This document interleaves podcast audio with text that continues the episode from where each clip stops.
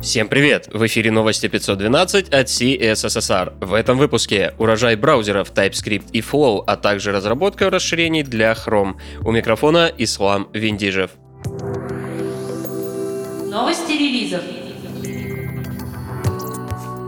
Вышел Chrome 69. Помимо обновленного дизайна и почти 40 security фиксов, релиз принес массу новых плюшек. К примеру, CSS Scroll Snap, позволяющий управлять поведением прокручиваемого контента без JavaScript, регистрации и SMS.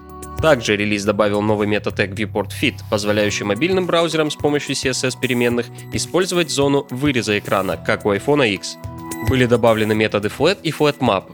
Полный лог релиза и обзор новых возможностей ищите в описании. Насыщенным вышел релиз Firefox 62. Помимо расширения настроек интерфейса, были добавлены CSS-свойства семейства Shape и включена поддержка шрифтов OpenType. Так же, как и в Chrome, были добавлены новые методы для работы с массивами Flat и FlatMap. Подробности ищите в описании. Не обошлось и без экзотических релизов. Спустя 8 месяцев разработки вышла восьмая версия браузера Tor. В отличие от Chrome и Firefox, активно внедряющих передовые разработки, релиз восьмого Tor связан скорее с новыми ограничениями. Для защиты пользователя от сбора данных были отключены или ограничены API WebGL, WebGL 2, HTML Media Element, Canvas и другие. Также отключены средства отправки телеметрии. Полный лог изменений традиционно в описании. Интересные публикации. Останется только один. В истории мирового хоккея существовало такое понятие, как суперсерия. Это матчи между сборными СССР и НХЛ.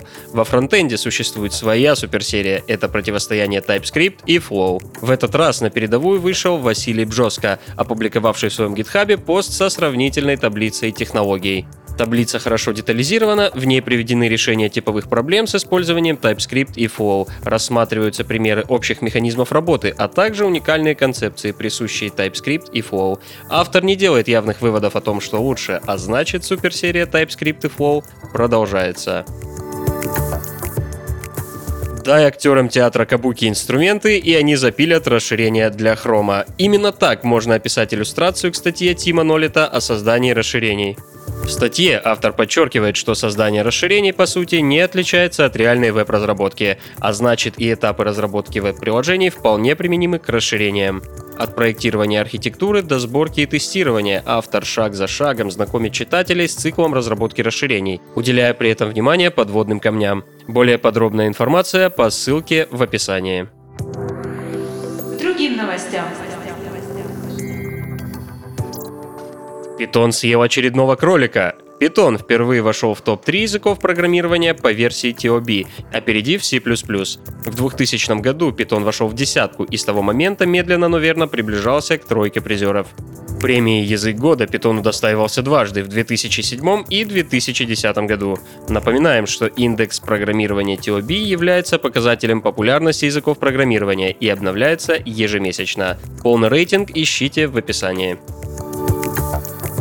Jira спешит на помощь. От Лосиан был анонсирован новый инструмент для оповещения и взаимодействия между разработчиками в экстренных ситуациях при сбое работы программного обеспечения. Инструмент получил название Jira Ops и содержит в себе Ops Genie, лидера IT в оповещении о сбоях в работе ПО. Подробнее о продукте и его возможностях в анонсе. Все ссылки на инфоповоды и сопутствующие публикации ищите в описании. С вами был Ислам Виндижев. До встречи через неделю.